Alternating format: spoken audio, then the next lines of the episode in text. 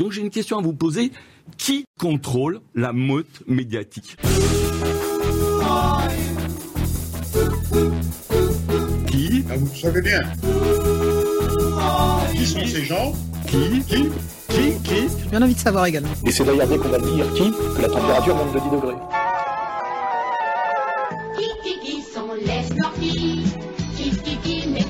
N'y a pas assez d'eux, qui qui qui il faut nous dire de quoi il y a trop. Qui Ben, C'est la communauté que vous connaissez bien. Je vous demande de vous arrêter.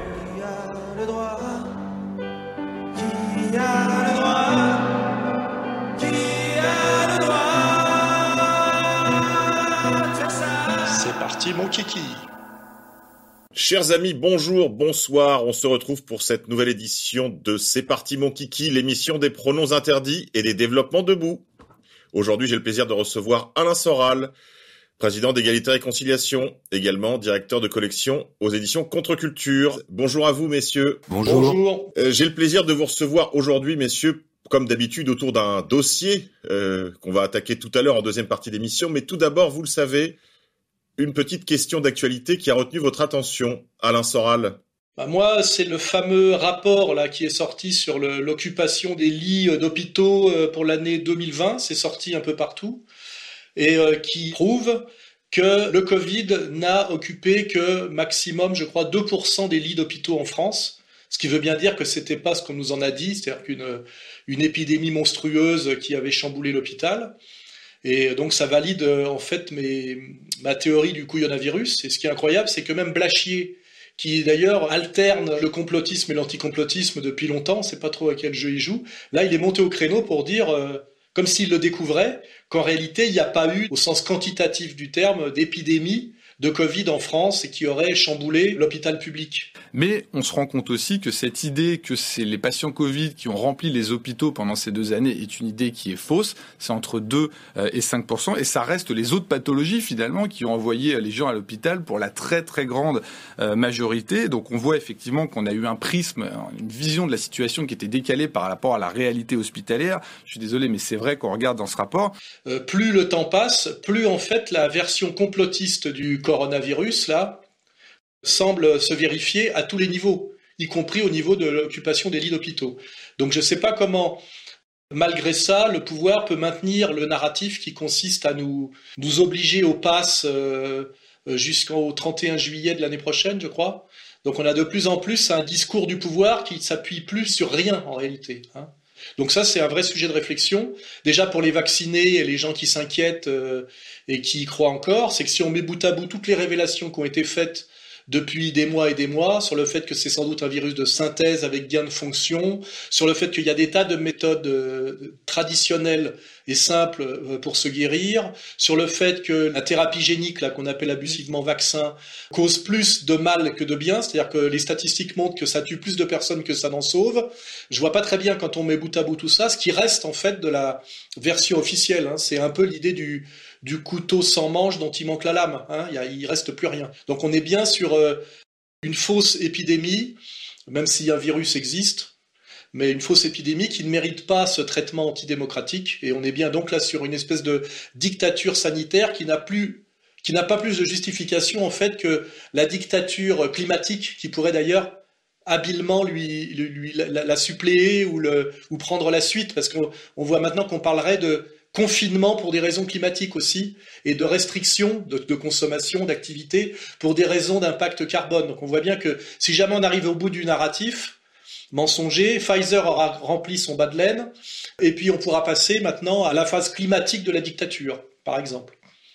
Je vous renvoie, je renvoie nos auditeurs qui voudraient euh, réécouter euh, vos analyses à ce sujet à l'édition du Great Reset et Écologie, ainsi que bah, pour ceux qui ont des doutes, parce qu'il faut toujours sourcer, d'après ce que j'entends ici et là. Donc ce rapport dont vous parlez, Alain, c'est le rapport de l'Agence technique d'information sur l'hospitalisation et porte donc sur l'analyse de l'activité hospitalière de 2020 liée au Covid.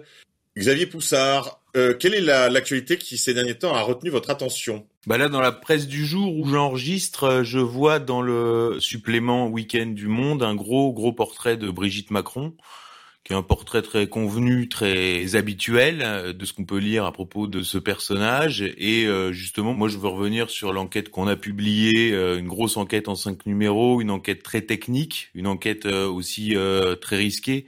C'est-à-dire qu'on prend énormément de risques à la fois sur notre sécurité et sur notre crédibilité en publiant cette enquête et j'ai été surpris d'avoir que des retours extrêmement positifs de simples anonymes que je remercie. J'ai pas le temps de répondre à tous les mails, mais aussi de journalistes euh, en fonction, de journalistes en retraite, de spécialistes des biographies qui m'ont tous dit c'est énorme, euh, énorme boulot. Euh, voilà. Donc cette enquête qui, je l'espère, fera son chemin puisqu'en fait elle ouvre une piste à la fin qui ne demande qu'à être poursuivie j'espère, fera son chemin pendant la campagne de l'élection présidentielle parce qu'il ne s'agit pas seulement d'une enquête sur Brigitte Macron, c'est une enquête systémique, c'est-à-dire c'est une enquête sur euh, comment fonctionnent les spin doctors, sur l'effondrement de la presse et, tout un, appareillage aussi euh, symbolique qui émane euh, de ce couple étrange qui déstabilise en fait ceux qui les rencontrent, c'est-à-dire les, les, hauts fonctionnaires, les journalistes et y compris des hommes politiques chevronnés, puisque François Hollande a jamais rien compris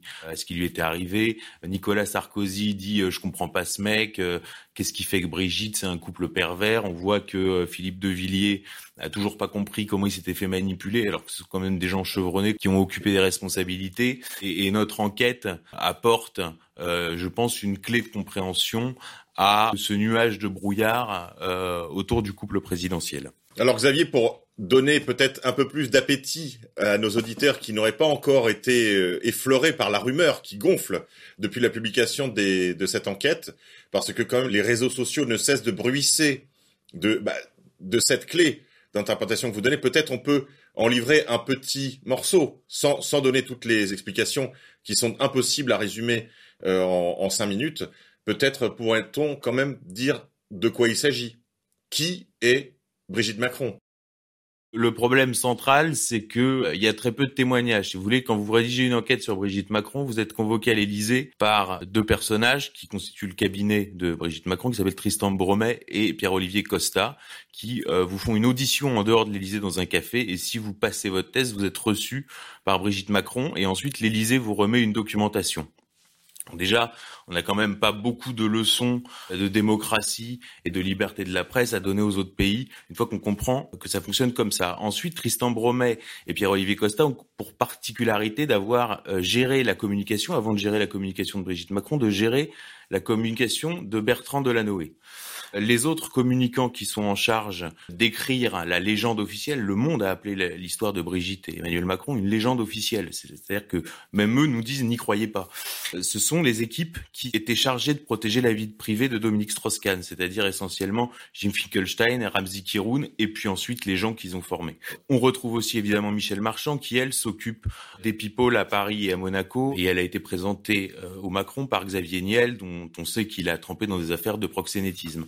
Donc, si vous voulez, on a une ambiance spéciale avec d'un côté Bertrand Delanoë, euh, on va pas détailler le train de vie. Bon, il est à la retraite à Bizerte. Euh, bon, des choses sont connues. Dominique Strauss-Kahn, tout le monde sait à quoi ça renvoie, et Xavier Niel. Et là, on se dit, ça correspond pas à ce qu'on nous vend. C'est-à-dire qu'on nous vend une fille issue de la bourgeoisie catholique de province qui a fait une carrière d'enseignante euh, dans des lycées jésuites et qui était une excellente enseignante et euh, qui aurait été une professeure assez cool, c'est-à-dire un mélange, je dirais, entre le cercle des poètes disparus, mais euh, avec euh, Claudia Schiffer dans le rôle principal. C'est-à-dire c'est Christine Boutin en cool et en belle, voyez? Et là, vous vous dites, il y a un truc qui colle pas. D'ailleurs, ça ressort complètement dans le portrait du monde de ce week-end. On nous explique qu'elle est réac, qu'elle est catholique, etc. Or, le paragraphe d'avant, on nous raconte son déjeuner avec Marc-Olivier Fogiel euh, et Pascal Ouzelot, qui sont deux personnalités centrales de la communauté euh, homosexuelle euh, parisienne. Donc vous voyez, rien ne colle. Et bon, pour donner envie de lire, je cite par exemple le cas d'Anne Méo. La papesse de la communication d'entreprise en France, oui. on l'appelle la faiseuse de roi. Qui s'occupe de la communication du CAC 40 et qui est reçue en mars 2015 à Bercy. Donc elle fait un entretien avec Macron et là Brigitte cou. Ah super Anne, tu te rappelles notre enfance, c'était génial. Alors Brigitte Macron est censée être de 53 et Anne Méo est censée être de 52 et Anne Méo a des attaches au Touquet, comme euh, Brigitte Macron, la famille de Brigitte Macron. Et là, euh, elle lui saute au cou, tu te rappelles Anne, cette soirée, machin, etc. Et puis euh, le temps passe et des journalistes vont interroger Anne Méo et Anne Méo est très évasive. Et puis finalement, on apprend après que en fait, la fois où elle l'a rencontré à Bercy le 8 mars 2015, c'était la première fois qu'elle l'avait rencontré. Or, Anne Méo a passé une partie de son enfance au Touquet. Elle a été conseillère municipale et par ailleurs, la famille de Brigitte est, est, très engagée dans la vie locale. Ils ont une influence sur la mairie, une influence euh, dans les instances sportives, etc. Donc il est complètement impossible que Anne Méo n'ait jamais croisé euh, Brigitte Macron au Touquet. Vous voyez, déjà, c'est une zone d'ombre énorme. Et en fait, personne n'a vu Brigitte Macron euh, avant 1991. Et les témoignages, j'expliquais que l'Élysée donnait la documentation, mais l'Élysée donne aussi une liste de témoins interrogés et avec deux ou trois témoins pour chaque épisode de la vie de Brigitte. Et les témoins racontent tous la même chose en boucle. Donc c'est quelque chose de très très bizarre. Ensuite, vous allez dans les archives, là vous découvrez que les enfants de Brigitte sont nés à deux endroits différents. Vous découvrez un faux faire-part de mariage, du premier mariage de Brigitte dans les archives, euh, qui est une pièce très importante du dossier puisque ça prouve que les équipes de communicants de l'Élysée ont euh, déposé dans les archives à la Bibliothèque nationale de France des facs-similés modifiés destinés à accréditer l'existence d'une Brigitte Trogneux, née en 1953, épouse Osière en 1974.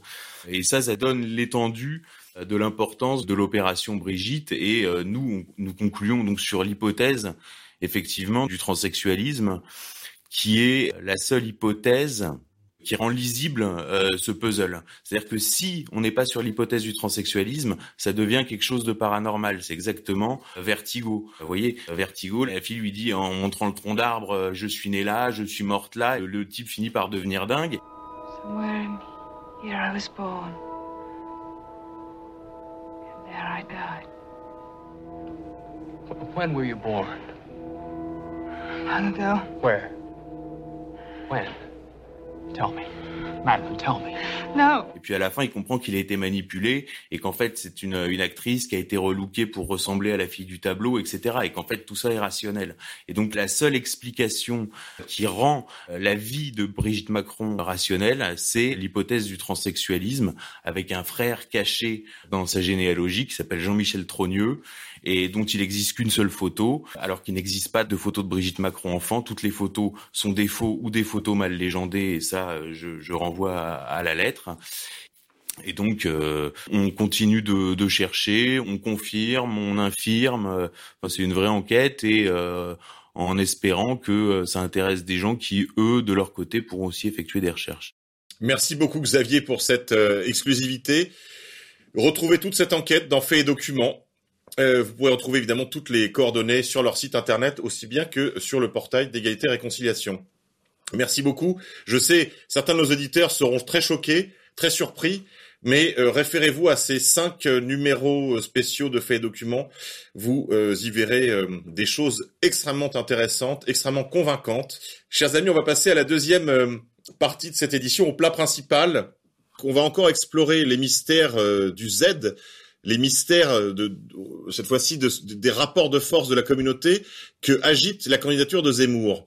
Alors Alain, euh, on se souvient lors d'une édition précédente, nous avions évoqué déjà l'épisode de l'affaire Dreyfus comme étant un épisode fondateur du clivage droite-gauche et avec la figure de Zemmour comme nouveau héros de ce clivage, nouvelle incarnation du clivage pour en fait remettre une pièce dans le bastringue. Aujourd'hui, nous allons aller un peu plus avant. Nous allons explorer d'autres épisodes de l'histoire de la communauté euh, juive en France qui nous conduisent progressivement justement à cette panique, à ce vent de panique que l'on sent dans la communauté juive française à l'approche de la candidature Zemmour. Juste pour rappel, je voudrais dire que M. Khalifa avait donc lancé un tweet il y a quelques jours demandant à ce qu'il n'y ait pas une voix juive pour euh, M. Zemmour. Alain? Oui, euh, dans un premier temps, on avait abordé l'angle euh, Zemmour est en train de prendre la place de Marine Le Pen, Zemmour est en train d'incarner ce qu'on appelle l'extrême droite et donc de sortir de l'histoire euh, l'épopée Le Pen. Ça, c'était le premier angle. Ce qui fait d'ailleurs qu'on appelait effectivement à la méfiance. Mais il y a un deuxième angle qui est tout aussi intéressant, c'est que Zemmour est en train de mener un combat à l'intérieur de la communauté juive, d'une certaine manière, et euh, qui revient quand même à prétendre changer le narratif qui positionne la communauté juive, qui fait sa solidité. Et ce narratif, on avait parlé de l'affaire Dreyfus, mais le plus récent est évidemment ce qu'on appelle la Shoah, hein, c'est-à-dire la persécution des Juifs d'Europe par le régime national-socialiste allemand entre les 1933 et 1945, pour être précis. Et en France, le volet français de cette Shoah s'appelle le pétainisme, la collaboration. Hein, le pétainisme, la collaboration. Or, la communauté juive française et ses dirigeants, on va dire, ont assis la domination symbolique, au moins, de cette communauté sur cette martyrologie, c'est-à-dire l'idée que la collaboration, c'est la Shoah française. La collaboration, c'est la Shoah française. Il y a une Shoah française qui s'appelle la collaboration, avec le moment phare qui est la rafle du Veldiv, hein, par exemple. Or, Zemmour remet entièrement en cause ce narratif. Alors, euh, ce narratif a été remis en cause de- depuis très longtemps par, euh, on va dire, les, les révisionnistes d'une certaine manière au sens large, en faisant remarquer qu'il n'y avait pas de Shoah française. Il y a une collaboration française, il y a comment dirais-je, une souffrance juive en France du fait de cette collaboration active, c'est certain. Mais euh, Zemmour, à ce moment-là, met un coup de pied dans le, on va dire, dans la fourmilière et dit c'est incomparable avec la situation polonaise ou hollandaise et la situation générale. Et lui, ce qu'il dit bien, il dit, enfin moi je le résume comme ça, il n'y a pas de Shoah française, car en réalité, le régime de Vichy, qui est symbolisé par la personnalité du maréchal, faudra revenir c'est que derrière le maréchal, il y a Laval. hein. Le régime de Vichy a protégé les juifs français. Vous dites qu'il y a une dissociation entre les, les lois discriminatoires anti-juives de 40 et le projet d'extermination des juifs. Selon vous, il n'y a pas une continuité. Mais ce n'est pas moi qui le dis. Là aussi, Non, ce là, sont, je vous- ce sont tous les historiens. Oui, mais Non, il n'y a pas de continuité. L'objectif n'était pas exterminateur. Ce sont les Allemands qui ont introduit cette logique exterminatrice. Euh, euh, non, effectivement. Mais ça, ça oui, paraît, mais- ça paraît compliqué aujourd'hui. Les gens euh, ne comprennent plus cette distinction. Non, mais vous dites que Vichy a freiné l'application de la solution finale, c'est ça je votre... dis que Vichy a protégé les juifs français et qu'il a donné les juifs étrangers. Euh, Les gens l'attaquent en disant c'est faux, d'autres oui c'est vrai. Et là il faut déjà faire un, un- une première- un premier éclaircissement qui me semble être de l'ordre de l'exactitude, c'est que le régime de Vichy à partir de 42, parce qu'avant il y a un flou, hein, c'est-à-dire que tout se joue en réalité entre 42 et 44. C'est que deux années, hein, faut voir, c'est que deux années. C'est que le régime de Vichy arrive à obtenir de l'occupant, après la défaite et les accords d'armistice, que la République française protège les Français de confession juive en tant que Français, euh, et, et en revanche, elle restitue ou elle collabore euh, dans le but de restituer au Reich les Juifs qui ne sont pas de nationalité française. En vérité, Vichy fait un pacte avec le diable. C'est qu'il négocie avec les Allemands et qui dit on vous donne les Juifs étrangers, sans savoir jusqu'en 42 qui seront tous exterminés, parce que c'est important à savoir, et on, et on simplement, vous ne touchez pas aux Juifs français. Ce qui oblige à donner une précision très importante, c'est que donc Zemmour réintroduit ce distinguo qui me paraît honnête d'un point de vue républicain, c'est-à-dire qu'il ne confond pas les Français de confession juive avec les Juifs de France. Or, depuis des années, on a opéré ce glissement. On estime qu'on ne parle plus de Français de confession juive, mais de Juifs de France, comme si les Juifs étaient une nation au-dessus des nations, et je dirais presque un- une sorte d'État dans l'État. Et Zemmour rappelle quelque chose de très honnête de ce point de vue-là, c'est que le régime de Vichy a protégé les Français de confession juive suite à une bataille euh, administrative avec l'occupant allemand, mais en revanche, il s'est désintéressé, on va dire, des juifs de France au sens où on l'entend abusivement aujourd'hui, c'est-à-dire de juifs qui n'étaient pas français et qui étaient sur le territoire français en général illégalement et en général fuyant à la fois les persécutions d'Hitler, ce qui est évident, mais aussi les persécutions de Joseph Staline depuis 36.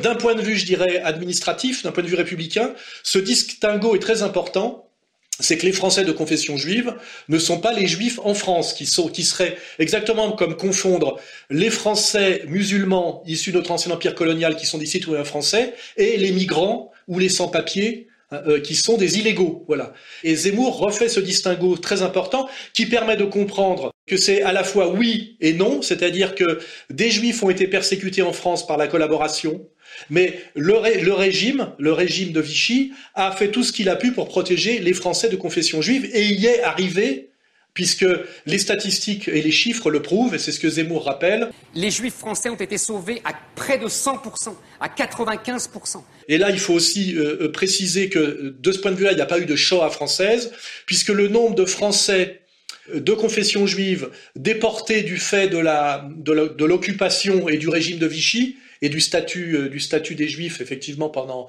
euh, instauré par le régime de Vichy et la Révolution nationale, ça donne 25 000 personnes qui ont été déportées euh, persécutées et dont on dit que la plupart ne sont pas revenus vivants, mais on n'a même pas le chiffre exact. Donc c'est des chiffres assez bas et que quand on amalgame tous les juifs avec cette idée de juifs de France qui est un terme abusif par rapport au, concept républicain, on arrive au chiffre de 75 000. Hein. Donc là, euh, pour remettre tout ça en, perspective, je rappelle que la première, deuxième guerre mondiale qu'on a fait pendant un mois, hein, ça s'appelle la débâcle, a tué en France 550 000 Français. C'est-à-dire que la deuxième guerre mondiale a fait 550 000 morts chez les citoyens français. Et là-dedans, il faut compter plus de 50 000 morts par des bombardements alliés, essentiellement anglo-canadiens, en très haute altitude, et que donc, si on regarde le nombre de Français de confession juive qui ont été tués du fait du drame de la guerre globalement, on est autour de 25 000 citoyens français, c'est-à-dire la moitié des Français qui sont morts sous les bombardements alliés, et mettre en relation ces 25 000 Français de confession juive morts par rapport au drame global des citoyens français dû à la guerre, et là on monte à 550 000 morts. Et c'est en ça que Zemmour est assez courageux et assez révolutionnaire, c'est qu'en fait, en revenant au sérieux et à l'exactitude, il n'y a pas de Shoah française. En réalité, le régime de Vichy a fait ce qu'il a pu, compte tenu de la défaite et de la domination, enfin il est voilà il est, dans les mains de la de la puissance allemande et que finalement on ne peut pas comparer la situation des Français de confession juive et leur souffrance du fait de la guerre et de la collaboration, qui existe bien évidemment, avec euh, ce qu'on appelle globalement la Shoah.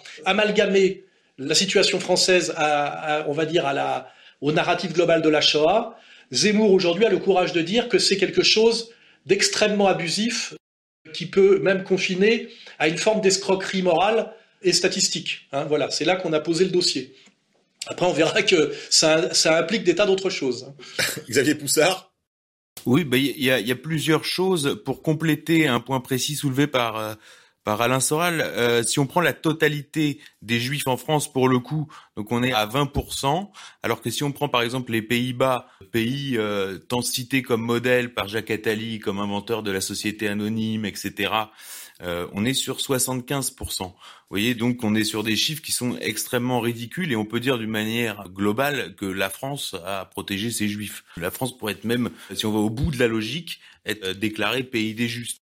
La France est le pays d'Europe occupé où les juifs ont le moins souffert de, tous les pays d'Europe. C'est ça qui est une réalité statistique officielle. Hein. Et malheureusement, le climat général surtout depuis les années Mitterrand, parce qu'en réalité, c'est quelque chose qui était profondément admis entre 45, on va dire, et la fin des années 70. Progressivement, après la mort de De Gaulle, qui est le grand témoin de la dignité française, et surtout après l'arrivée au pouvoir de Mitterrand et des gens qu'il a fait euh, monter au pouvoir avec lui, cette vision, je dirais, assez réaliste a progressivement été remplacée par une vision de plus en plus apocalyptique. C'est-à-dire que plus on s'éloignait de la guerre et de ses conséquences, plus, on va dire, la, souffrance juive devenait une chose de plus en plus importante. Alors que normalement, ça aurait dû être en bonne logique l'inverse.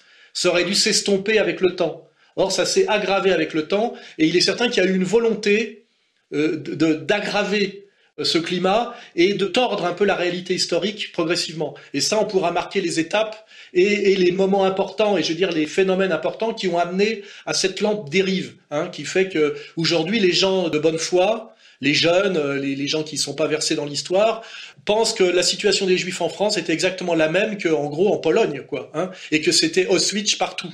Alors que ça, ce n'est pas la réalité française. Voilà. Xavier Poussard? Pour revenir sur euh, sur Zemmour et cette question strictement, on peut quand même constater que Zemmour décide de faire une campagne sur un thème, islam, immigration, grand remplacement. Il veut imposer ce thème et en marge, en marge, il accuse, il dénonce euh, ceux qui ont culpabilisé les Français. Et donc il va en marge, mais vraiment en marge, et sur la défrancisation. Culpabilisation des Français, défrancisation. Et en marge, il va effectivement parler de Pétain. En marge, il va effectivement reparler de Dreyfus en faisant passer l'intérêt supérieur de la nation. En fait, c'est la vieille discussion de Socrate. Vous vous souvenez évidemment, Socrate qui accepte de mourir pour la cité. Là, c'est la même discussion. Est-ce l'innocence d'un homme face à, euh, à l'intérêt supérieur de la nation. Mais c'est une toute petite déclaration. Et puis, il va parler de la défrancisation à propos du fait que les enfants de l'école aux Aratora et Mera aient été tous enterrés à l'étranger. Je ne reproche pas aux parents de Mohamed Merah d'avoir voulu enterrer leur enfant en Algérie. Ils se sentaient algériens. Je ne reproche pas à ces gens, à ces, à ces, à ces parents euh, juifs qui habitaient dans, qui, tra- qui mettaient leur enfant et qui ont été odieusement Vous massacrés. mettez en doute Ils leur se sentaient. appartenance à la France. Oui, mais bien sûr. N'appartenaient mettez pas à la en France. doute Mais bien sûr. l'appartenance à la Mais bien France des sûr. familles Sandler et Monténégo parce qu'ils ont enterré leurs enfants pour des raisons se- religieuses en Israël. ils se sentaient israéliens. Et en fait, alors que ça ne concerne que vraiment 0,5% de son discours, on voit à ce moment-là les responsables de la communauté juive organisée institutionnelle mettre ce sujet-là sur la table. Et le vrai euh, début de la cabale contre Zemmour, ça va être le texte de Bernard-Henri Lévy, donc dans le bloc-notes du Point du 12 octobre, ce que Zemmour fait aux non-juifs, hein, en reprochant précisément à Zemmour d'être contre l'immigration et en expliquant en substance que ce qu'il incarne est favorable à l'immigration, ce qui est extrêmement dangereux. Et on voit très bien, là, à ce moment-là, un débat qui va traverser la communauté juive, avec un axe qu'on pourrait mettre sur abscisse ordonnée, Ashkenaz séfarade, et puis euh, capital économique, avec plus grosso modo, plus tu es séfarade, plus tu es pauvre, plus tu votes Zemmour, plus tu es Ashkenaz, plus tu es riche, et en haut de la hiérarchie sociale, plus tu es pro-Macron. Mais la base, la base juive euh, suit Zemmour. Et donc, on voit en ce moment, dans l'actualité juive, journal auquel je suis abonné, des débats d'une violence incroyable. Et là, le président du CRIF a fait sept pages dans l'actualité juive pour expliquer sa position sur Zemmour, en expliquant grosso modo, alors euh, tous les lecteurs, euh, pourquoi vous attaquez Zemmour, euh, nous on est tous pour Zemmour, etc. Puis lui explique ben, si on attaque Soral et Dieudonné, on peut pas non plus soutenir Zemmour. C'est trop voyant. Et là, dans ce débat-là, il y a quand même eu un passage d'Éric Zemmour sur i24 News qu'il faut absolument avoir vu et dont il est sorti absolument euh, furieux. Vous avez créé une sorte d'explosion au sein, je vais pas dire de la communauté juive. Vous allez me dire qu'il n'y a pas de communauté, mais en tout cas au sein des Juifs de France, il y a la- la- une unité c'est- a complètement n'y éclaté autour de de- vous. il y a pas non plus de juifs de France. Bah, il y a Il des y a pas juifs, de- il y a des de juifs en Il y a des France. Français de confession juive. Il y a des non, il y a des Français de confession juive. Et euh, les questions n'ont porté que sur Dreyfus, où quand même Finkelkraut lui a reproché de sacrifier l'humanité à l'intérêt national, ce qui en dit euh, très long euh, sur la perception du monde de- d'Alain Finkelkraut. Vous apportez de l'eau au moulin à ceux qui voudraient bâtir une opposition entre l'identité et l'humanité.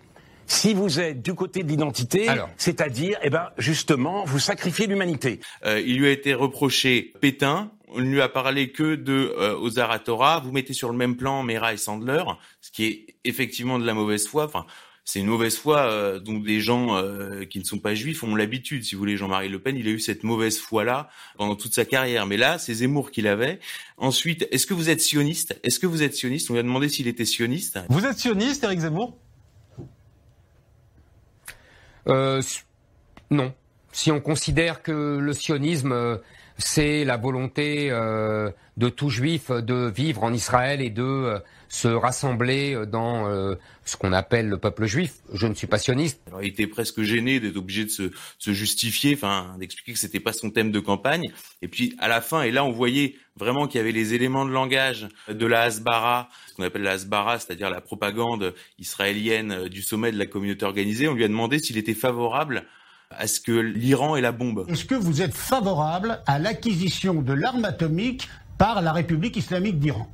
Et ce qui était complètement hors de propos dans l'angle qu'il donne à sa campagne, qui est un angle vraiment français, et lui se présentant comme israélite français. Ensuite, face à ça, euh, il y a quand même le grand rabbin de France qui l'a traité de juif antisémite. L'Obs a publié une photo de Zemmour de profil avec un article intitulé Le nouveau visage de l'antisémitisme, ce qui est quand même assez énorme. Et euh, bon, euh, sur Ivan News, il est fini en traitant le, le grand rabbin de juif de cour. euh, Le grand rabbin, pour lequel d'ailleurs j'avais le plus grand respect, euh, je savais qu'il était euh, plutôt un, un Français républicain, qu'il aimait la France, qu'il parlait de prière à la France, etc. Et je découvre qu'il n'est pas que cela. C'est aussi un homme, si j'ai bien, on m'a bien expliqué, qui veut ramener mon scalp à Emmanuel Macron. Euh, Bon. c'est euh, tout simplement fini, un comportement de courtisan. Non, non, c'est pas fini. Non, non, on coupe l'antenne dans c'est un 20 secondes. Je peux pas. Courtisan. Je peux pas, on coupe Il l'antenne dans il 20 me secondes. reproche d'être un juif assimilé, et alors qu'il n'est qu'un juif de cour. Je vous remercie. C'est ce qu'il est. Donc c'est quand même monté vraiment dans les tours. Et là, à l'heure on enregistre, est en préparation la réunion qui se tiendra dimanche, la convention nationale du CRIF, qui sera donc où sont invités tout un tas de gens. Alors c'est n'importe quoi. J'ai regardé la programmation. Ils vous mettent Richard Orlinski, un type qui fait de l'art contemporain bidon, vulgaire, avec euh, le président de la communauté Lubavitch. Enfin, il y a des tables rondes. Le programme, on dirait un, un sketch, quoi. Mais bon, au niveau de la conclusion, c'est quand même une réaffirmation stricte de l'antizémorisme puisque le débat de ce week-end sera conclu par Haïm Corsia, donc grand rabbin de France. Euh, voilà, Bernard-Henri Lévy et le Premier ministre Castex en conclusion de cette convention du CRIF où il sera question, j'en suis sûr, du cas Zemmour. Donc c'est vraiment un tournant que prend cette campagne puisqu'il y avait une sorte d'entente cordiale, euh, de pacte de non-agression qui a complètement volé en éclats après la tribune de Bernard-Henri Lévy et qui s'est intensifié ces dernières semaines. Alain Soral.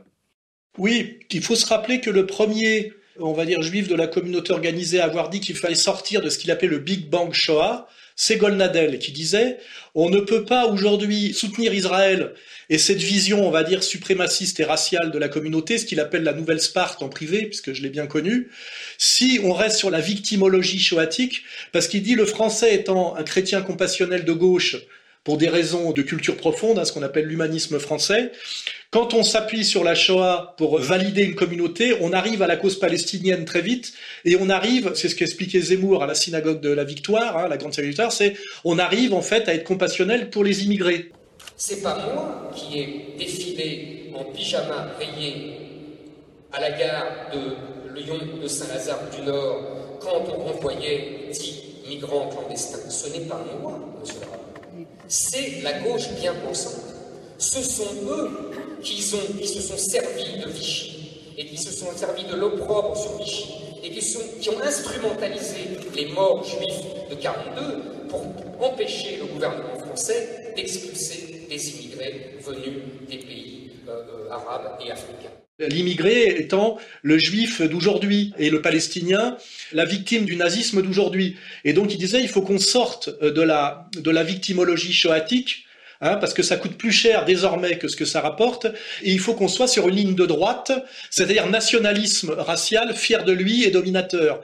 Et ça, en fait, c'est la ligne Golnadel, c'est la ligne Zemmour en réalité, et on pouvait penser, même moi, que cette ligne allait être validée globalement par toute la communauté. Ça avait été validé quand Zemmour avait parlé à côté du rabbin Bernheim à la, à la grande synagogue de la Victoire. Il avait été applaudi. Et d'ailleurs, Zemmour est applaudi par la base. Mais en fait, on voit que ça coince terriblement aujourd'hui, parce qu'en fait, il y a des élites qui se maintiennent. Et là, on arrive à une réalité, je dirais presque, de lutte des classes, et en même temps, la lutte des classes juives étant, euh, comment dirais-je, se doublant de la lutte, on va dire, ashkénaze-séfarade. C'est-à-dire qu'aujourd'hui, du fait même de l'histoire et de la décolonisation, eh ben, la majorité des juifs de jeunes générations sont issus du Maghreb et sont des Zémouriens. Et pour eux, le problème, c'est la relation à l'arabe, alors que ceux qui tiennent le CRIF, c'est-à-dire, on va dire, l'aristocratie juive française, c'est les Ashkénazes de la rente shoatique. Et aujourd'hui, on a une guerre interne entre, on va dire, la bourgeoisie de la rente shoatique, qu'elle soit légitime ou pas, parce que BHL en fait est un Algérien, mais on s'en fout, il est quand même sur la rente shoatique, et ceux qui sont sur le problème de la coexistence en banlieue avec les Maghrébins réislamisés, d'ailleurs par le Parti Socialiste, si on regarde bien comment ça s'est joué avec SOS Racisme, donc c'est un peu une histoire de golem, hein. On a tellement manipulé qu'à un moment donné ça se retourne contre, et aujourd'hui on a une lutte entre des juifs pauvres qui ont plus peur des musulmans, contre de juifs riches qui, eux, en fait, ont peur de rien, mais veulent, veulent garder une espèce de rente symbolique qui s'appelle la Shoah française et qui légitime de surévaluer à mort, je dirais, euh, la réalité de la collaboration française. Alors on voit bien que Zemmour, lui, veut ramener la collaboration française à ce qu'elle a été, pour affaiblir le pouvoir symbolique de l'élite ashkénaze au pouvoir à l'intérieur de la communauté,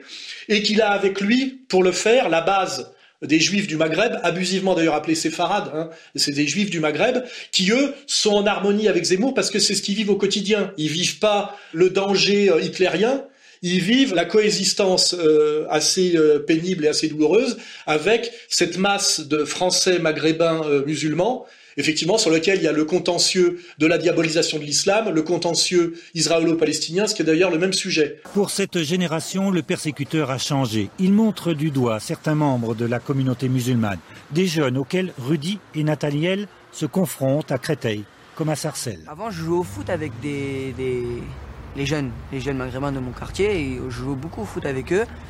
Et maintenant, c'est fini. Il y, a, des tensions. On a peur que ça, que ça dégénère. On ne sait pas si Zemmour veut prendre le pouvoir en France au nom d'une droite identitaire, mais ce qui est sûr, c'est que là, il est en train de mener un combat pour prendre le pouvoir à l'intérieur de la communauté juive en s'appuyant sur la montée des juifs euh, maghrébins et en essayant de virer la vieille rente des juifs ashkénazes, sachant que les uns sont plutôt d'origine algérienne, et ce qu'on appelle abusivement des séfarades, et les autres sont plutôt des russo-polonais. C'est comme ça qu'il faut bien poser le tableau, et après on verra comment ça explique la manière dont Zemmour aborde la question de la collaboration, parce qu'en fait, euh, les deux sujets se superposent totalement.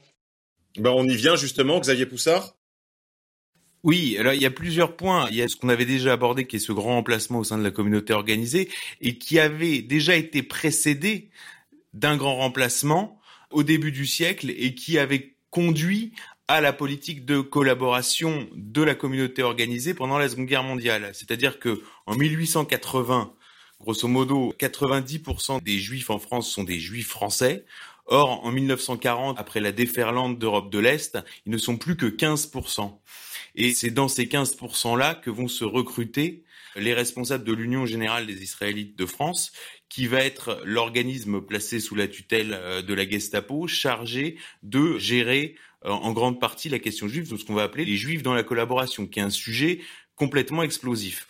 Or, ce sujet aurait pu ne pas être réouvert. Ce sujet a été réouvert parce qu'en fait, il y a eu en France une épuration à la fin de la guerre, mais il y a eu surtout une seconde épuration. Une, seconde épuration qui a commencé dans les années 80, au moment des campagnes de presse contre Valéry Giscard d'Estaing, dont on se rappelle qu'il était, selon un mot, un élément de langage repris dans la presse communautaire juive de l'époque, le président qui regarde Israël depuis la Jordanie avec des jumelles, sous-entendu euh, celui qui veut attaquer Israël. Donc il y avait une, toute une série de campagnes de presse qui sont assez similaires d'ailleurs à l'affaire Fillon et qui avaient conduit à l'élection de François Mitterrand.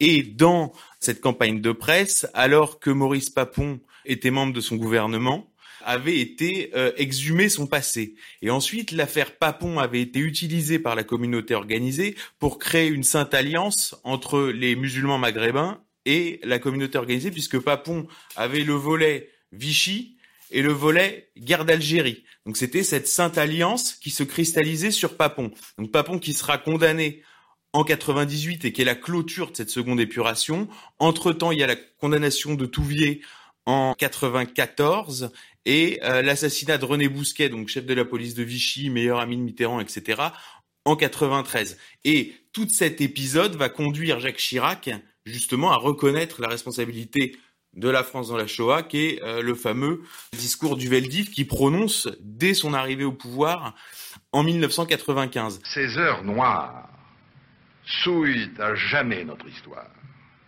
et sont une injure à notre passé et à nos traditions.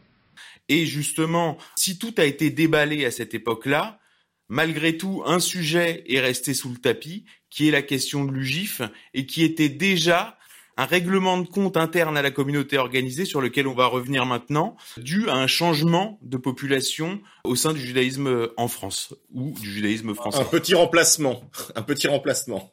Pour bien comprendre cette question qui est euh, très difficile à comprendre, c'est qu'en fait, euh, la communauté juive étant basée sur le communautarisme, c'est-à-dire une, une solidarité tribale, on a du mal à comprendre, y compris dans la communauté, mais même les gens à l'extérieur ont fini par intégrer cette, cette imprécision, c'est qu'il y a une lutte des classes fatale à l'intérieur de la communauté comme il y en a partout. Et à l'époque de la collaboration, il y a cette lutte des classes qui est le même parallèle aujourd'hui que les Zémouriens pauvres par rapport, on va dire, aux BHLiens riches, c'est qu'en réalité, nous avons une bourgeoisie française juive intégrée qui n'a pas de raison de ne pas suivre Pétain, parce qu'en fait, en suivant Pétain, avec le statut relatif de protection des Français de confession juive, eh ben, ils ont une situation objective à peu près vivable pendant la guerre. Mais cette situation n'est pas du tout la même que tous ces juifs qui sont rentrés sur le territoire français en fuyant euh, et Staline à partir des purges de 36, qui sont des purges antisémites. On veut pas le voir, mais c'est une évidence. Et puis Hitler, et qui sont en fait face à une bourgeoisie, je dirais, de droite juive, des agitateurs d'extrême gauche. Hein C'est-à-dire qu'on a des Polonais communistes qui sont sur le territoire français et qui, euh, en termes de rapport à, l'occupant, contribuent à mettre en danger les accords que Pétain a obtenus des Allemands, qui consistent effectivement à ne pas rendre au Reich les Français de confession juive. C'est-à-dire que là, ce qu'on appelle l'UGIF, qui est l'ancêtre du CRIF, se retrouve déchiré par une problématique, c'est qu'ils ont à la fois d'un point de vue communautaire le lien avec ces juifs illégaux qui sont en France et qui sont souvent des agitateurs communistes, et en même temps ces gens-là euh, les foutent dans la merde, et en même temps le pouvoir allemand demande qu'on leur en donne qu'on leur en donne régulièrement. Parce qu'en fait, ce que fait comprendre le régime de Vichy à l'UGIF, c'est si vous nous donnez pas régulièrement des juifs ressortissants du Reich à l'occupant, euh, nos accords qui vous protègent, hein, euh, risquent de sauter. Et il y a une lutte permanente qui fait que là, on a toute l'ambiguïté de la question de l'UGIF qui protège la bourgeoisie française juive, ça c'est le premier élément, qui se retrouve à gérer la question juive pour l'occupant et même pour le régime de Vichy, et qui est dans l'obligation alors à la fois euh, pour sa propre survie, et puis en même temps il y a toute une dimension effectivement assez laide qui se glisse là-dedans, qui euh, a les moyens de fournir les listes de juifs apatrides, de juifs opposants aux Allemands, qui a les moyens effectivement d'en fournir les listes, parce qu'en fait euh, le régime de Vichy et les Allemands n'ont pas le contact direct avec ces clandestins par définition. Donc qui fait la médiation entre la volonté du pouvoir allemand relayée par le pouvoir de Vichy et la réalité juive française, eh ben, c'est en fait l'UGIF. Et c'est le dossier qui est mis sous le tapis systématiquement et qui ressort en ce moment à la marge avec l'affaire euh, Zemmour-Crif, c'est que par exemple un type comme Maurice Rafchus que j'ai rencontré, il a écrit un bouquin assez explosif préfacé par Vidal Naquet qui s'appelle Les Juifs dans la collaboration. Et là on ne parle pas d'individus juifs dans la collaboration comme euh, l'étrange Monsieur Joseph. On dit bien que l'UGIF qui était l'ancêtre du CRIF a probablement et nécessairement donner des listes de juifs, euh, on va dire, cachés en France, réfugiés en France et apatrides, les a donnés à l'occupant pour se protéger elle-même, et parce que c'était à cette condition-là que cet ancêtre du CRIF pouvait maintenir sa position de bourgeoisie juive relativement confortable, on va dire, dans une situation tragique qui est l'occupation et le régime de Vichy. Et en réalité, ce qu'il faut bien voir d'un point de vue, je dirais, moral, c'est que, et là on va ouvrir un autre volet, c'est qu'il y a eu un pacte de réconciliation nationale euh, incarné par De Gaulle à la Libération, où on a dit en gros, tout le monde a souffert, c'est l'époque de des Français qui ne s'aimaient pas, on valide le roman national de la résistance, et comme ça, les procès d'épuration se finissent assez vite, et on réintroduit dans l'administration et les hautes administrations les cadres de l'administration qui s'étaient retrouvés pris dans le régime de Vichy. Et c'est d'ailleurs effectivement les papons, les touviers, etc. Et ça, ça a été valide jusqu'à la mort de De Gaulle, c'est-à-dire en fait l'éviction de De Gaulle, sur la question d'ailleurs israélienne. Hein. Un peuple d'élite, sûr de lui-même et dominateur. Et une fois que De Gaulle est mort, on a un premier moment qui est important, parce qu'en plus, euh, vous verrez que j'ai rencontré ce personnage. C'est ce fameux film qui s'appelle, qui est un documentaire, Le chagrin et la pitié, de Marcel Ophuls, et qui remet en cause par un documentaire qui est un peu l'ancêtre du film Shoah de Lanzmann, on voit que ça passe par étapes, qui remet en cause le narratif officiel de réconciliation nationale qui s'appelle La France résistante, en disant non, la France globalement a été pétiniste et collabo. Je dis que si les Allemands n'avaient eu que leur propre Gestapo, ils n'auraient pas pu faire la moitié du mal qu'ils ont fait. Oui, ils auraient tué des gens dans la rue, n'importe qui sans doute là. Mais ce sont les policiers français qui les ont aidés.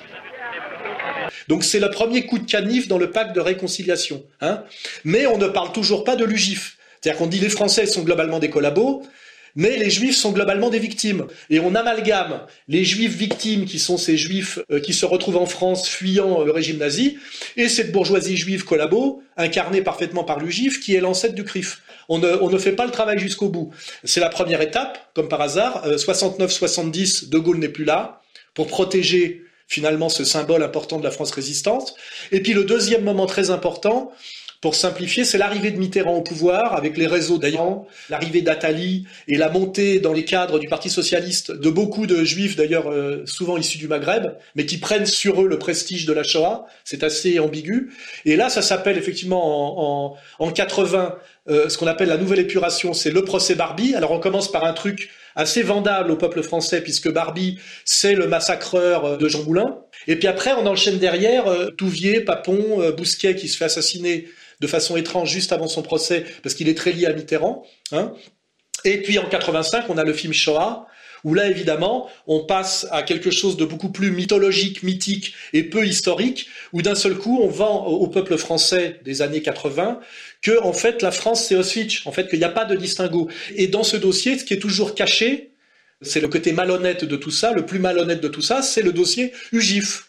Et ce dossier UGIF, c'est-à-dire la bourgeoisie française collaborationniste pour toutes les raisons que je viens de vous dire, eh ben, euh, c'est en train de sortir aujourd'hui à la marge à cause de la ligne Zemmour, qui dit en gros faut arrêter avec la Shoah si on veut pouvoir se débarrasser des Maghrébins et puis recoller à nous la bourgeoisie de droite parce que la tendance majeure de la politique aujourd'hui c'est l'identitarisme et c'est pas l'immigrationnisme on voit bien on est passé d'une ligne de gauche à une ligne de droite hein, c'est le principe des alternances et ben tout ça est en train de péter alors il y a, le côté étrange, c'est qu'aujourd'hui tout est juif, même l'antisémitisme avec Zemmour. C'est-à-dire qu'aujourd'hui Zemmour devient l'incarnation de l'antisémitisme. C'est-à-dire que la pire des extrêmes droites est dépossédée de la seule rente qui lui restait, qui était l'antisémitisme. Hein C'est-à-dire que si je voulais faire un bon mot, je dirais aujourd'hui avec Zemmour, tout est juif, même l'antisémitisme.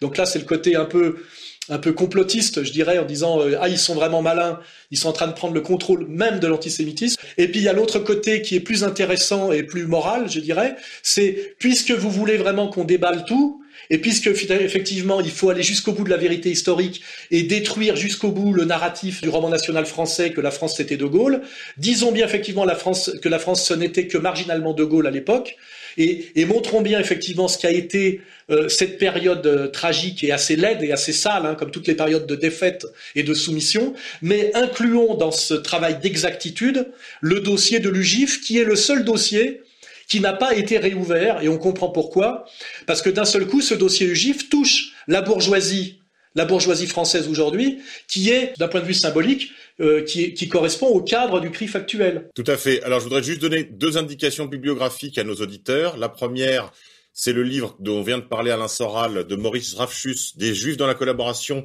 l'UGIF 1941-1944 avec une préface, comme vous l'avez dit, de Pierre Vidal-Naquet, qui était l'un des papes de l'historiographie euh, exterminationniste. Vraiment une référence inattaquable aux éditions EDI.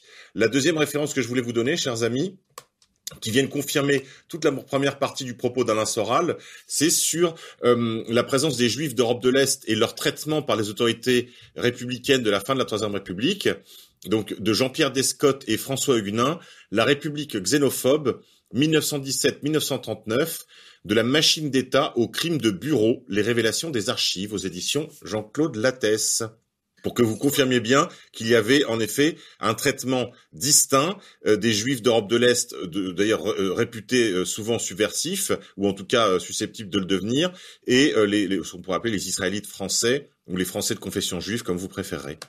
Je rappelle que le, bouquin, de, le bouquin de Ravjus a été édité par Maspero, c'est-à-dire par ce qu'on appelle l'ultra-gauche, qui est d'ailleurs la même ultra-gauche sans doute que les révisionnistes, qui viennent d'ultra-gauche majoritairement avec Pierre Guillaume, et qu'il euh, y a une bombe hein, qui a été déposée dans une des librairies, je, je pense que c'était la Libre Pensée à l'époque, pour avoir osé faire la promotion de ce livre. Ce livre n'est jamais réédité, et je vous dis, Ravjus était venu me voir euh, autour des années, euh, je ne vais pas dire de bêtises, 2005, et va dire Alain, on a un point commun, on a été tous les deux ratonnés par la LDJ. C'est-à-dire que c'est vraiment un dossier que la communauté organisée ne veut pas ouvrir. Et là, en attaquant Zemmour et en le traitant d'antisémite et en lui reprochant de s'attaquer au dogme shoatique, le CRIF se met dans la position de rouvrir ce dossier, et c'est d'autant plus explosif qu'en réalité, le CRIF sont les héritiers directs de l'UGIF, et que se pose la question que si il y a une continuité républicaine et qu'on a déconstruit le système mitterrandien qui disait bien que la révolution nationale était une parenthèse à l'intérieur de la République, puisqu'on passe de la quatrième après à la cinquième, et que la révolution nationale sort de la République, le discours de Mitterrand, c'est que la, République n'a pas de compte à rendre sur euh, le régime de Vichy, la collaboration. Pourquoi la République? Pourquoi la France ne demanderait-elle pas pardon des crimes et des horreurs qui ont été commises à cette époque-là, parfois en son nom Non, la République n'a rien à voir à ça. Et j'estime, moi, madame et conscience, que la France non plus n'en est pas responsable. Que ce sont des minorités activistes qui ont saisi l'occasion de la défaite pour s'emparer du pouvoir et qui, sont comptables de ces crimes-là. Pas la République et pas la France. Bon, il a, été décoré de la Francisque, ça joue peut-être un peu, mais lui, d'un point de vue intellectuel, c'était tout à fait défendable. Il dit la révolution nationale de Pétain est une parenthèse dans la République, et, et donc c'est anti-républicain, on va dire, et la République n'a pas de compte à rendre pour cette période. Or, ça, ça a été détruit par le discours de Chirac qui dit si, si, il y a une continuité républicaine, puisqu'il y a la défaite euh, et l'armistice, et puis il gomme un peu le fait que la Révolution nationale sort la France de cette continuité républicaine. Mais du coup, si on met un continuum, une continuité entre la collaboration et la République qui vient après, eh ben, il faut établir cette même continuité entre l'UGIF et le CRIF. Hein c'est ça l'idée, c'est que là où il y a une immoralité, un deux poids deux mesures, comme souvent d'ailleurs, hein, qui est le marqueur, c'est que si euh, la collaboration et Pétain et la Révolution nationale, c'était la République, eh ben l'UGIF, c'est le CRIF. Hein c'est, il faut, il faut tout, il faut tout valider dans le même sens. Et donc, il va falloir effectivement qu'on parle un peu de ce dernier volet qui n'a pas été ouvert de toute cette histoire très triste et très sordide de l'époque, on va dire 40-44. Hein et là, il va falloir ouvrir enfin ce dossier de l'UGIF. Et là, dernière petite précision avant de rendre la, parole à mon camarade, je rappelle que un des scandales, c'est que les membres de l'UGIF qui ont, ont donc collaboré activement, hein, ont échappé aux tribunaux d'épuration. Il y a eu un pacte secret qui a été passé. C'est qu'ils ont été, comment dirais jugés en interne, c'est-à-dire, on va dire, par des tribunaux rabbiniques. C'est-à-dire que pour ne pas salir la mémoire de la communauté juive et pour maintenir une communauté juive unie dans laquelle on amalgame le communiste russo-polonais et le bourgeois de droite français-israélite, ce qui est une escroquerie, eh ben, les juifs collaborationnistes, hein, et les juifs collaborationnistes non pas individuels mais structurels, ont échappé aux tribunaux d'épuration. Voilà. Et c'est pour ça que ce dossier n'est pas connu. Xavier Poussard. Oui, alors je précisais quelques éléments factuels et bibliographiques sur l'UGIF. Alors d'abord, euh, d'abord quand elle est créée, il faut bien comprendre que les Israélites français sont contre parce qu'ils sont pour la première fois assimilés aux étrangers. Et on va voir un courrier de René Mayer euh, aux autorités, donc qui est un, Rothschild et puis qui deviendra ministre ensuite, pour dire que c'est scandaleux euh, de mélanger les Israélites français avec les Juifs étrangers. La question de la gestion des juifs par d'autres juifs pour le compte des Allemands pendant la Seconde Guerre mondiale n'est pas du tout tabou ailleurs qu'en France, puisque même Anna Arendt et euh, Raoul Hilbert, qui sont les, historiens, comme tu dirais, exterminationnistes euh, sur la question, ont tous les deux écrit que la politique hitlérienne d'extermination avait été aidée par une fraction des juifs. La vérité, c'est qu'il existait des organisations de communautés juives, des organisations d'assistance sociale à l'échelle nationale et internationale. Partout où il y avait des juifs, il y avait des responsables juifs reconnus comme tels, et ces responsables, à de très rares exceptions près, collaborèrent d'une façon ou d'une autre, pour une raison ou une autre, avec les nazis. Anna Arendt, Eichmann à Jérusalem. Donc là, si vous voulez creuser la question, ça s'appelle les Judenrecht et je vous invite à consulter euh, la biographie de Morderaï Rumkowski, qui avait été chargé par les Allemands de diriger et de gérer le ghetto de Lodz en Pologne, et donc qui s'était fait introniser dictateur de ce ghetto et qui avait même obtenu des Allemands le pouvoir de battre monnaie. Donc là, ça dépasse de très loin Hitler égale SS. Quoi. On est dans un truc, on est, on est sur une autre planète. Xavier, juste là-dessus, parce que tu viens de citer Anna Arendt, dans euh, le procès Eichmann, lors du procès Eichmann à Jérusalem, il y a euh, un, un, passage, vous savez que ça, ça, tout ça a été filmé, et il y a des passages où l'on voit des familles de victimes de la déportation qui se lèvent en fait en pleine séance du tribunal pour mettre en accusation non pas Eichmann qui est dans le box des accusés, mais des témoins qui sont appelés euh, à la barre. Bah justement, certains de ces responsables des, des donc des bureaux juifs, euh, pour dire c'est vous qui avez, vous êtes responsable de la mort de ma mère ou de mon père. Et ces épisodes, évidemment, montrent que ce n'est pas un fait isolé. Ce qui est un cas à part en France par rapport au reste, comme tu le dis, c'est l'immense tabou euh, qui pèse sur ce sujet.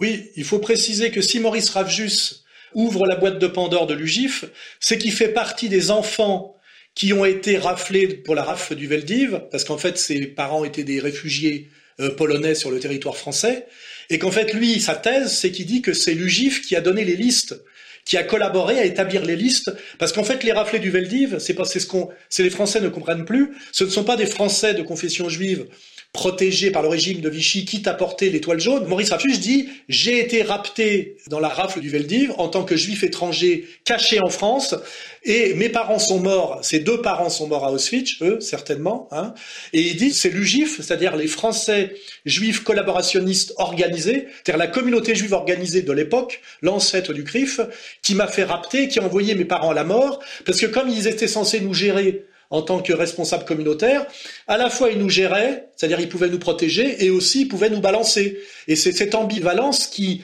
n'a jamais été réellement euh, euh, mis en avant. Hein et c'est ça le vrai scandale, et c'est ça le sujet du bouquin de Maurice Ravjus. Hein et c'est pour ça que ce livre est un livre encore plus explosif, je dirais presque, que les écrits révisionnistes de Forisson. C'est vraiment le dossier caché, le dossier noir euh, que Zemmour est en train de défleurer malgré lui en ce moment. Autant en profiter. Pour faire un petit résumé du propos de ce livre que j'ai reconsulté dans le cadre de la préparation de l'émission, donc il faut raconter comment fonctionnait l'Union générale israélite de France, l'UGIF. Et même en, consultant le dossier de Rachus, on peut blanchir à la limite ces notables euh, israélites français. On peut même blanchir Vichy, puisqu'en vérité, il y a deux euh, instances qui chapeautent l'UGIF. Il y a la Gestapo et le commissariat aux questions juives qui est rattaché au ministère de l'Intérieur, avec Xavier Vallat à sa tête.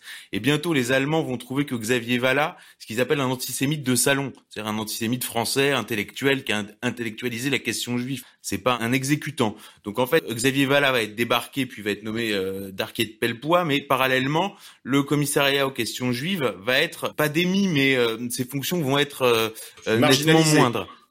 Et, donc la Gestapo prend vraiment l'ascendant avec un bureau au sein de l'UGIS qui s'appelle le Service 14 et qui est dirigé par deux agents juifs autrichiens, Léo Israelovitch et puis euh, un second dont on pourrait mettre le nom en post-production puisque j'ai plus sa tête. Et en dessous donc de ce Service 14, vous avez l'UGIF donc qui regroupe les notables de la communauté organisée euh, israélite française. Et quelles vont être leurs fonctions?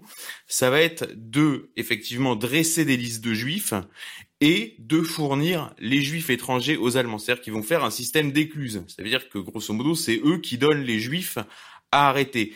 Euh, L'UGIF est autofinancé, mais elle se finance sur les biens juifs mis sous séquestre.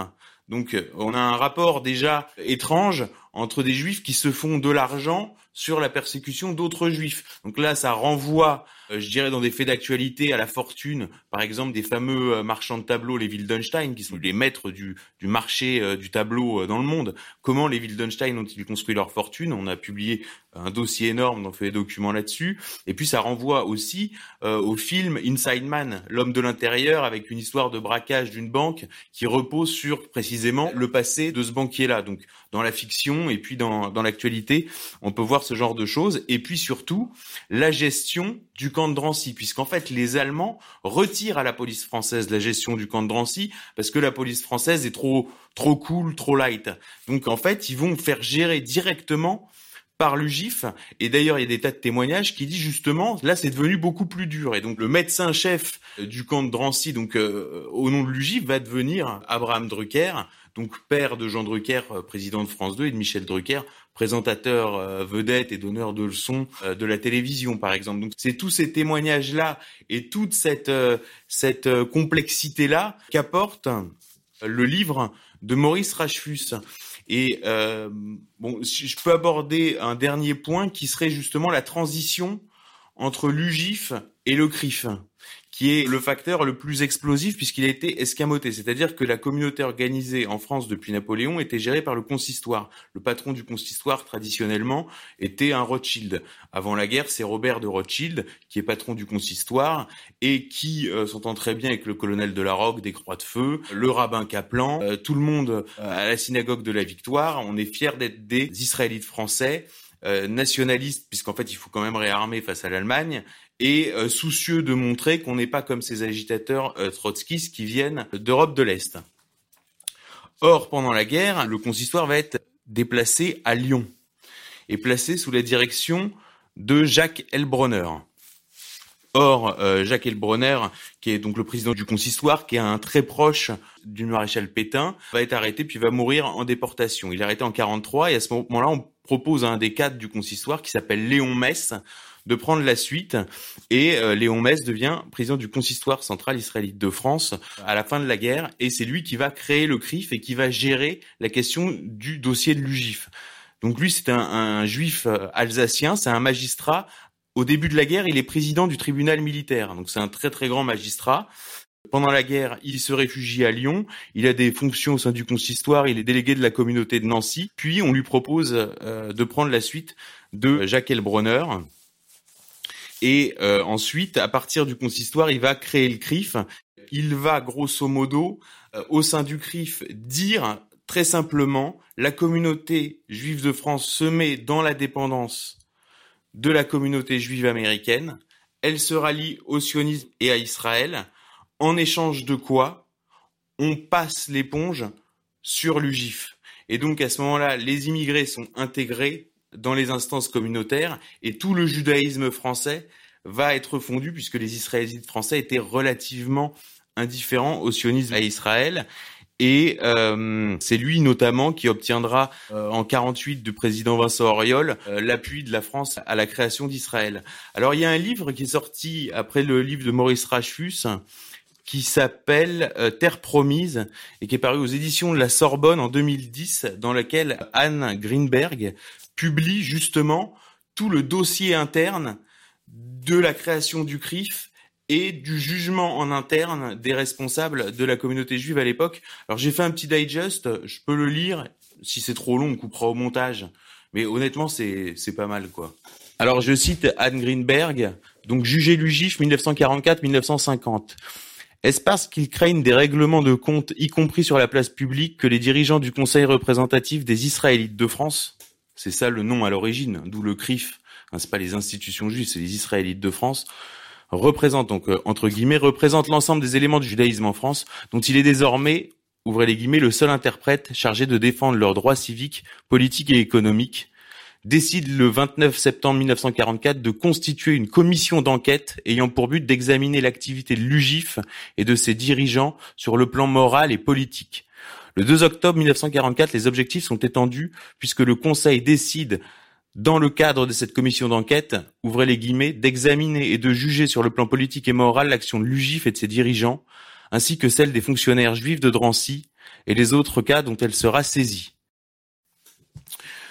une délégation de l'ancien conseil d'administration de l'UGIF, composée du président Georges Edinger, de madame Lucienne Sched-Haas, responsable du service juridique, et de Robert Lévy, chef du service des internés, se déclare prête à accepter les conclusions de la commission d'enquête. Et lors de la réunion du CRIF du 9 octobre 1944, le président Léon Mess émet le vœu que, durant les travaux de la commission, une suspension d'armes soit prononcée à l'égard des dirigeants de l'UGIF. La motion est votée à l'unanimité. Au bout de quelques semaines à peine, on constate que l'approche n'est plus la même. Il n'est plus question de les guillemets commission d'enquête, mais de jury d'honneur. Et à l'heure des débats sur les ordonnances relatives à l'indignité nationale, le glissement n'est pas que sémantique. Surtout, le CRIF renonce à juger la question de l'UGIF dans sa globalité et se focalise sur le cas des enfants, plus particulièrement sur la maison de Neuilly. Il s'agit d'un épisode particulièrement dramatique et qui pose sans nul doute, dans toute son acuité, la question de l'aveuglement légaliste de certains dirigeants l'UGIF. Dans la nuit du 21 au 22 juillet 1944, une grande rafle a frappé l'ensemble des maisons d'enfants de l'UGIF en région parisienne. 242 enfants et 33 membres du personnel ont été emmenés à Drancy. Présidé par l'avoué Lucien Franck, le jury d'honneur va être amené à se prononcer uniquement sur l'affaire de Neuilly. déjà, on n'a plus qu'une affaire. Le 7 janvier 1945, les conclusions du jury sont présentées au Conseil du CRIF par son président. Ouvrez les guillemets. Je me permets tout d'abord de vous rappeler que lorsqu'on est appelé à rendre justice sous la forme où nous la rendons, car c'est plutôt un avis qu'un jugement que nous allons émettre, il faut se garder de toute passion et de toute tendance personnelle être extrêmement objectif et se placer non pas au jour où nous allons émettre ce jugement, mais à l'époque où les faits se sont passés, c'est-à-dire à un moment où ceux qui sont ici se trouvaient eux-mêmes sous l'oppression et même souvent, il faut bien le dire, plus tremblants que braves. Il faut donc apprécier avec une certaine indulgence les fautes qui ont pu être commises, même si ce sont des fautes qui ont eu des conséquences graves. Il préconise aussi de, ouvrez les guillemets, poser comme principe que si tel ou tel de ceux dont nous avons à apprécier aujourd'hui la conduite a consenti à entrer dans le conseil de l'UGIF, nous n'avons pas à déterminer s'il a ainsi commis une faute ou non. Nous cherchons seulement ceux qui, dans l'exercice de leurs fonctions, ont commis des fautes et nous n'avons pas de mandat politique. Le 10 octobre 1945 est organisé un échange de vues entre les membres du jury d'honneur et le conseil du CRIF, que son président incite d'emblée à la mesure. Léon Mess demande que chacun prenne conscience de sa responsabilité avant de prendre une décision et qu'on apporte à l'étude de ce dossier un esprit d'humanité et de justice afin d'éviter les fautes graves. Le débat se poursuit le 15 octobre 1945 et les avis qui s'expriment quant à la sentence à rendre vont du blâme, qu'on ferait largement connaître dans les milieux juifs, jusqu'à la transmission des dossiers au procureur de la République. De nouveau, Léon Mess plaide pour la modération, exprimant clairement ses réticences. Il constate qu'aucune des personnes mises en cause n'a agi de mauvaise foi. Tout au plus pourrait-on reprocher à M. Edinger et à M. Edinger seul une faiblesse, une action irréfléchie, mais il n'a commis aucune action lâche intéressée contre la conscience. En conséquence, M. Léon Mess propose d'atténuer considérablement la décision de la commission d'enquête. Il suggère d'exprimer simplement les regrets du CRIF. Voilà, Soral. Si on veut résumer, parce qu'effectivement c'est complexe, le CRIF a en réalité couvert et blanchi les exactions criminelles, même s'il faut les remettre dans un contexte compliqué, de l'UGIF. Or, le problème, c'est que quand il y a eu le pacte de réconciliation nationale avec le, roman national gaulliste, tout avait été un petit peu mis euh, euh, sous le tapis pour essayer de sortir de cette époque, euh, comme disait Pompidou, où les Français ne s'aimaient pas. Le moment n'est-il pas venu de jeter le voile, d'oublier ces temps où les Français ne s'aimaient pas, s'entre-déchiraient et même s'entretuer. Or, ce qui est dégueulasse aujourd'hui, la vraie question, c'est qu'on a bien remis sous le tapis et bien diabolisé et bien criminalisé l'ensemble des Français en les associant tous à la collaboration pétainiste et en la, en la rendant équivalente à, à du Auschwitz généralisé, alors que ce travail n'est pas fait pour le CRIF et l'UGIF. Et c'est là où, où Zemmour devient intéressant, puisqu'il y a toujours un bon Zemmour et un mauvais Zemmour, c'est que Zemmour, qui connaît le dossier à mon avis, puisque Zemmour a découvert les travaux de Simon Epstein, je rappelle ce sociologue israélien, qui a bien rappelé que c'est la gauche qui avait collaboré et la droite qui avait résisté, puisque la droite, globalement maurassienne et issue des croix de feu hein, avant-guerre, était anti-allemande violemment, et donc c'est les premiers à avoir rejoint De Gaulle dans un tropisme anti-allemand, c'est-à-dire qu'il faut comprendre qu'ils étaient antisémites à la française de salon et anti-allemand guerrier, parce qu'en fait, le juif était une question, je dirais, presque intellectuelle, alors que l'allemand, c'était la guerre de 14, hein, hein c'était la boucherie.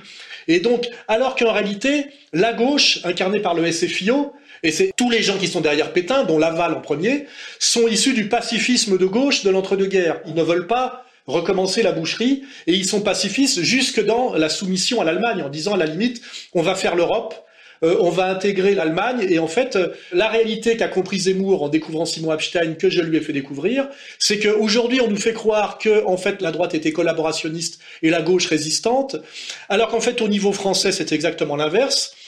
La droite euh, issus des héros de la guerre de 14, hein, les croix de feu, euh, le colonel de la Roque, et du moracisme, du vrai moracisme, euh, pas celui d'aujourd'hui, mais de, celui de l'époque, est vertigineusement anti-allemande, et donc dans la continuation de la guerre du côté de De Gaulle, alors que tous les gens qui se retrouvent au pouvoir derrière Pétain, qui est un symbole, et notamment Laval, sont issus de ce qu'on appelle la SFIO, qui est l'ancêtre du Parti socialiste, et sont pour une collaboration qui prolonge, on va dire, le pacifisme. Hein. On passe du pacifisme à la collaboration passive, puis à la collaboration active, et c'est pour ça que Laval est fusillé à la fin, parce qu'il a sorti la phrase « Je souhaite la victoire de l'Allemagne ».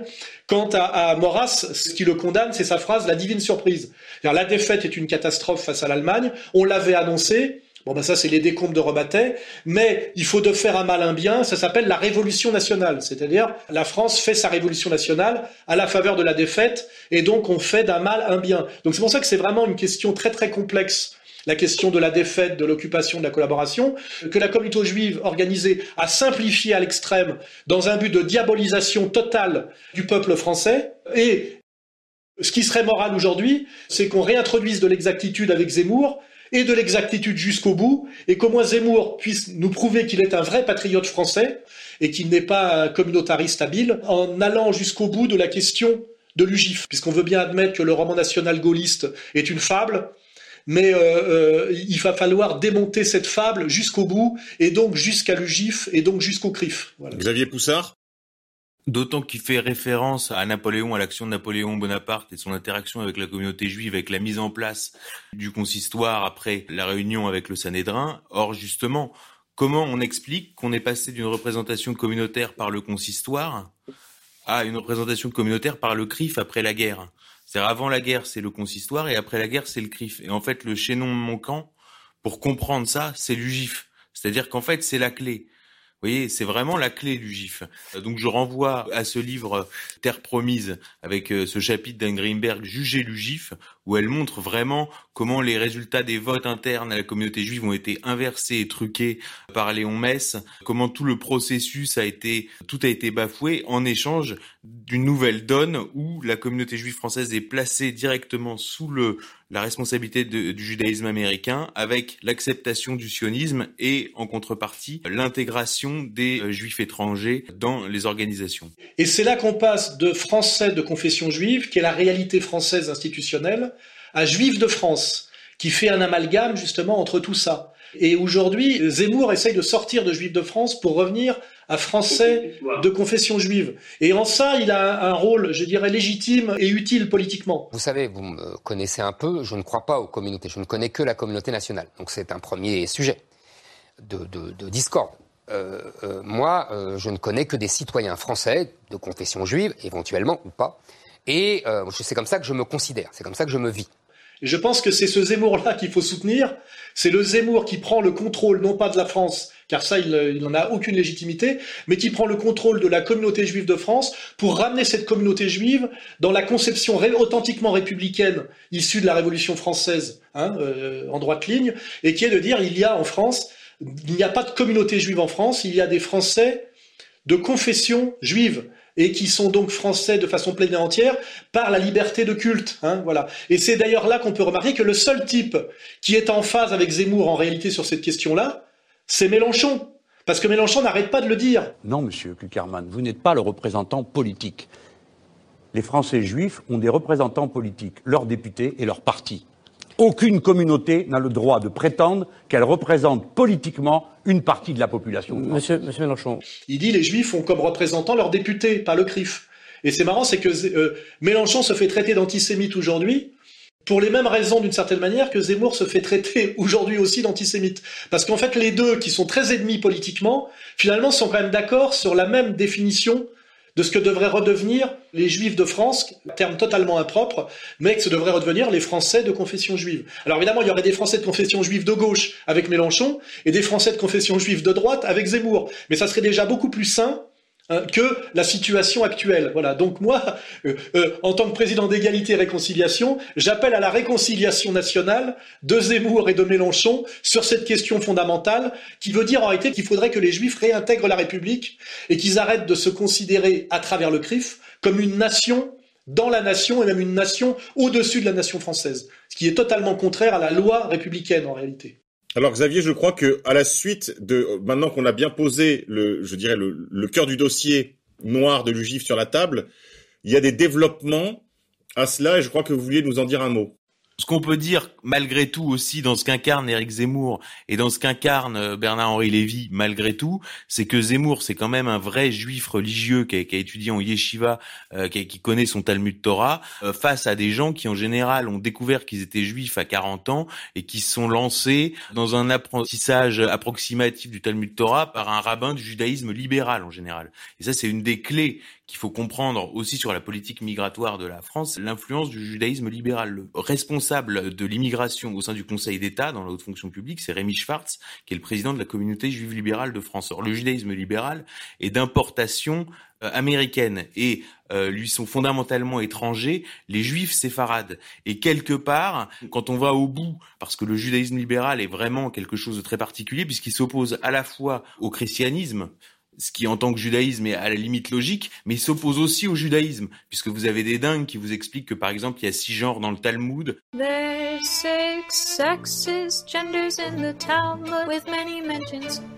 Let's get into what they are.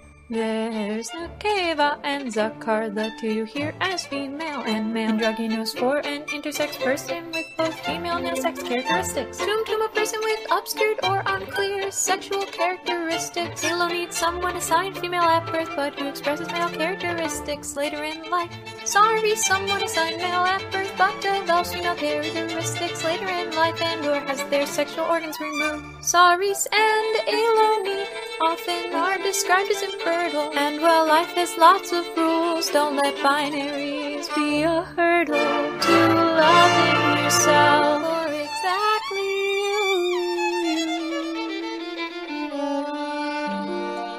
La matrice de toute la, la dégénérescence actuelle, elle vient effectivement du judaïsme libéral qui autorise les rabbins femmes, les rabbins transsexuels, enfin vraiment il y a des tas de choses. Et en, en ça, Zemmour incarne peut-être, pour avoir une formule, je dirais, la rébellion de la synagogue contre la synagogue de Satan. Il y a cette dimension-là, euh, s'il va au bout euh, de son combat, au bout de sa logique, et euh, je remarque que d'abord il s'en est pris à l'islam et à l'immigration, et que ce ne sont jamais pour l'instant les musulmans ou les immigrés qui sont venus lui chercher des poux. C'est-à-dire qu'il attaque l'islam et l'immigration et on l'attaque sur Pétain et on l'attaque sur Dreyfus. Et on, exactement comme Jean-Marie Le Pen. Donc du coup, il, re, il répond sur ce terrain-là et plus il répond, plus on l'enferme sur ce terrain-là.